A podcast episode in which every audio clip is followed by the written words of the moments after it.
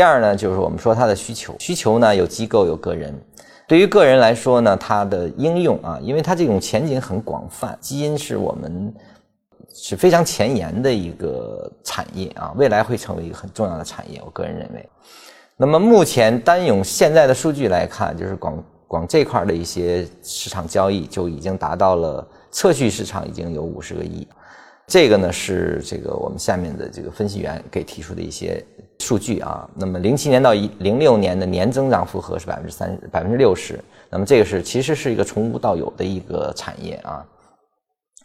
那么预计在二零二零年将达到三百亿。我认为它这个可能还是保守的，因为这个是基因，这个是涉及人的改变的，更多用于人的这种疾病检测和疾病预防这一块的。那么它跟人的生老病死两个事儿有关啊，就说。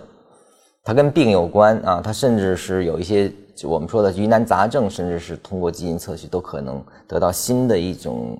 呃方法啊，或者叫新的一些治疗方法，可能使人类变得更优秀。其实这个是跟人类命运相关的一个产业啊，所以说它的前景是不可估量。其实只是预估三百亿而已啊，只是降速了，这个复合增长率百分之三十五，我我认为绝对比这个还应该高才对啊。